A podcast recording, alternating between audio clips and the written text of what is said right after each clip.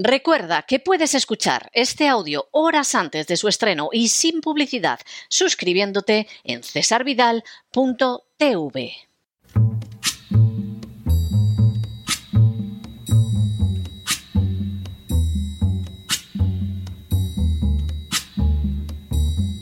La voz con César Vidal, desde el exilio. When the night has come and the land is dark and the moon is the only light we'll see.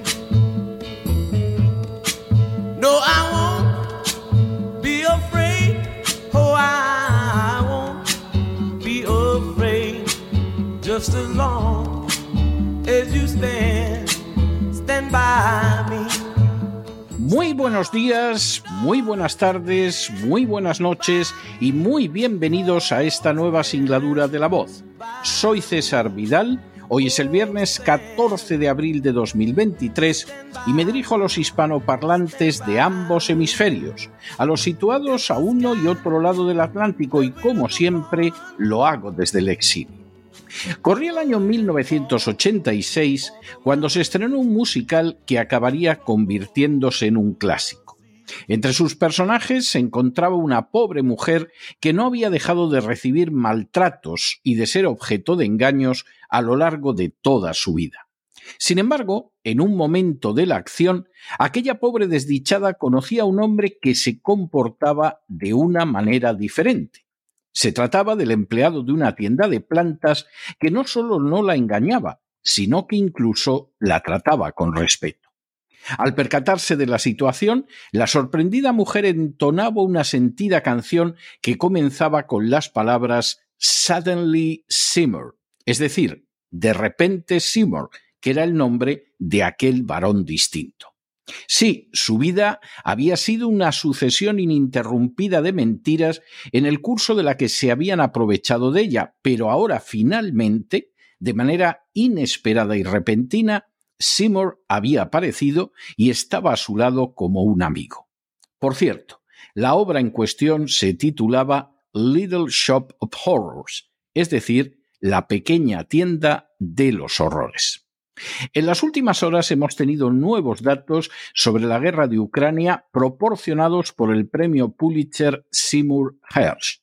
Sin ánimo de ser exhaustivos, los hechos son los siguientes. Primero, Seymour Hersh es un periodista americano ganador del premio Pulitzer que reveló situaciones como la matanza de My Lai en el marco de la guerra de Vietnam o las atrocidades perpetradas en la prisión de Abu Ghraib tras la guerra de Irak. Segundo, Hace apenas unas semanas, basándose en fuentes de la inteligencia americana, Seymour Hersh reveló que la voladura del Nord Stream había sido llevada a cabo por orden directa del presidente Biden, a pesar del inmenso daño que esa acción ocasionaba a la economía alemana y con ella a la de la Unión Europea. Tercero, en las últimas horas, de nuevo basándose en fuentes de inteligencia y militares, Seymour Hersh ha revelado nuevos datos sobre la indescriptible corrupción que caracteriza al gobierno ucraniano, así como sobre el peligro de una guerra mundial derivado de las acciones de la administración Biden. Cuarto, entre las revelaciones publicadas por Seymour Hersh se encuentra la de que el gobierno ucraniano que preside Zelensky ha estado utilizando el dinero enviado por Estados Unidos para pagar el combustible diésel nada menos que a Rusia. Quinto, de esta escandalosa cadena de operaciones de compra de diésel, tanto Zelensky como su círculo han estado robando un número colosal de millones de dólares. De hecho, la CIA considera que la cifra como mínimo ha superado los 400 millones de dólares. Sexto, de manera similar, otro experto ha señalado a Hersh que el nivel de corrupción en Kiev se acerca ya al de la guerra de Afganistán, aunque en este caso no habrá una auditoría para esclarecerlo. Séptimo.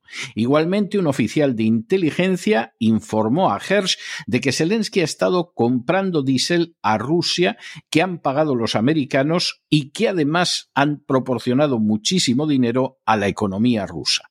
Octavo, Igualmente, un experto en operaciones de comercio internacional informó a Hers de que los ministerios ucranianos están literalmente compitiendo a la hora de exportar las armas y la munición que reciben alrededor del mundo, recibiendo, por supuesto, sus comisiones. Muchas de las compañías pantalla utilizadas para esa corrupción se encuentran en Polonia o en Chequia, pero otras se encuentran también en el Golfo Pérsico e incluso en Israel.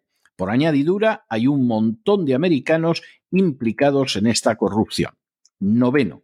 El tema de la corrupción del gobierno ucraniano fue tratado directamente el pasado mes de enero en Kiev en el curso de una reunión que mantuvo el director de la CIA, William Burns, con el presidente Zelensky. Burns le comentó el malestar que existía en círculos militares contra él porque se estaba quedando con una parte mayor de la corrupción que aquella que iba a dar a los militares. Décimo. En el curso de esa reunión, Burns le presentó a Zelensky una lista de 35 generales y funcionarios de alto rango cuya corrupción era conocida por la CIA y el gobierno americano. Un décimo. Como era de esperar, Zelensky no acabó en absoluto con la corrupción, sino que se limitó a destituir a diez funcionarios que se jactaban con enorme descaro del dinero con el que se estaban quedando. Duodécimo. La acción de Zelensky, al no enfrentarse con la corrupción, provocó la cólera de un sector de la inteligencia americana que es también muy crítico con los dos principales asesores de Biden en política exterior, el secretario de Estado Anthony Blinken y el asesor de Seguridad Nacional Jake Sullivan. Décimo tercero.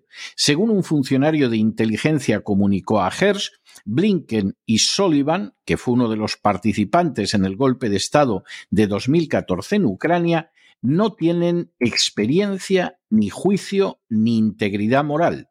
Solo cuentan mentiras, historias inventadas. El funcionario también informó de que existía una ruptura total entre la dirección de la Casa Blanca y la comunidad de inteligencia. Ese distanciamiento comenzó cuando Biden decidió volar el Nord Stream 2 sin discutirlo con inteligencia ni informarle. Décimo cuarto. Según el funcionario de inteligencia, a todo lo anterior se suma que no existe una estrategia para acabar la guerra, y que el problema es Biden y sus lugartenientes principales, Blinken, Sullivan y su corte de adoradores que ven a los que critican a Zelensky como siendo pro-Putin. Es Biden el que está diciendo a América que vamos a seguir luchando todo el tiempo necesario. Décimo quinto.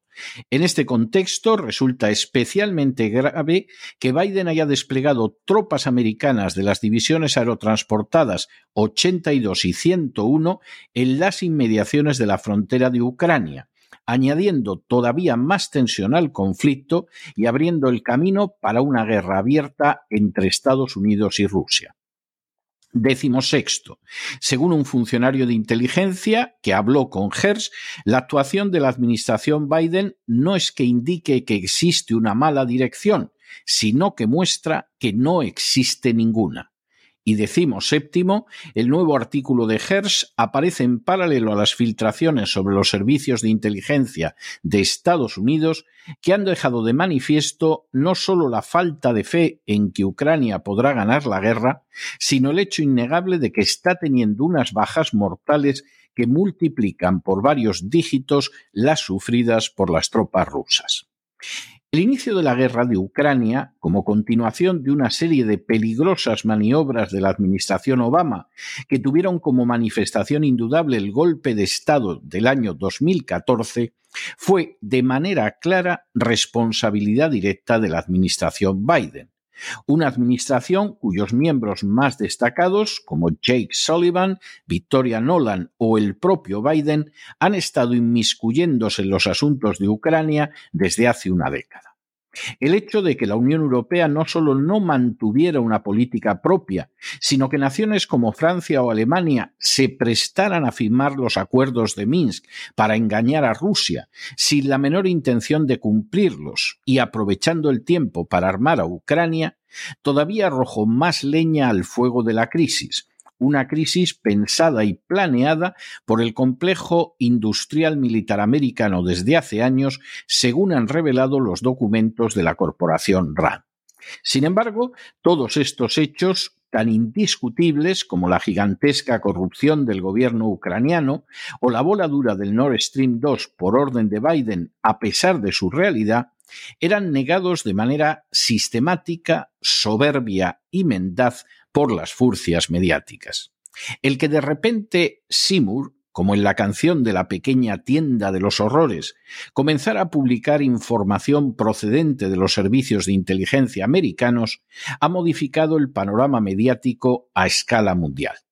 Así es porque Primero, ha quedado de manifiesto que Biden es el responsable directo de atacar el Nord Stream 2, la estructura de un país aliado como Alemania. Nos sorprende, por tanto, que se opusiera en la ONU a que se investigara ese atentado terrorista. Segundo, ha quedado de manifiesto que Zelensky, su gobierno y sus generales son inmensamente corruptos y que se están quedando como mínimo con centenares de millones de dólares de la ayuda enviada por Estados Unidos. Tercero, ha quedado de manifiesto que Zelensky y su corrupto gobierno hacen negocios con Rusia mientras envían a toda una generación de ucranianos a morir como carne de cañón en una guerra perdida. Cuarto, ha quedado de manifiesto que existe una gravísima fractura entre la comunidad de inteligencia y la administración Biden. Quinto, ha quedado de manifiesto que esa fractura se debe a la incompetencia y a la falta de integridad de la gente de la administración Biden. Sexto, ha quedado de manifiesto que la administración Biden sigue dando pasos irresponsables hacia lo que podría ser el estallido de una tercera guerra mundial. Y séptimo, ha quedado de manifiesto que existe una voluntad de seguir librando la guerra hasta el último ucraniano, mientras las tropas ucranianas sufren bajas que multiplican por mucho las experimentadas por las fuerzas rusas. Sí, de repente, Seymour, el periodista ganador del Pulitzer, Seymour Hersh, ha lanzado al público una serie de informaciones que contrastan gravemente con las lanzadas por las furcias mediáticas.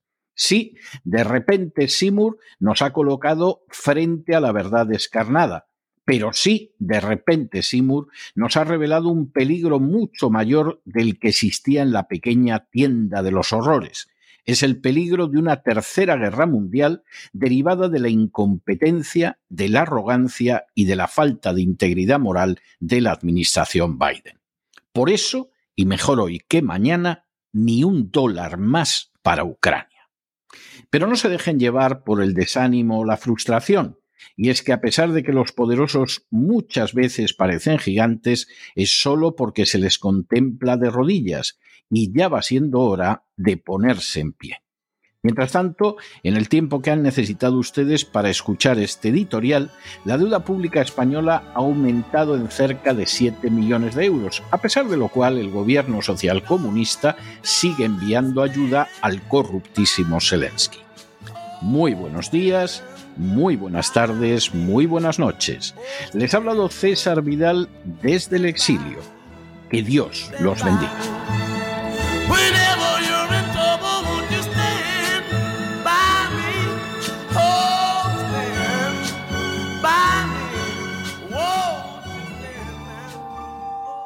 Esta sección está patrocinada por crowdfunding con el siguiente mensaje. Nuestro Señor Jesucristo, el único Dios verdadero, es misericordioso y nuestro Salvador.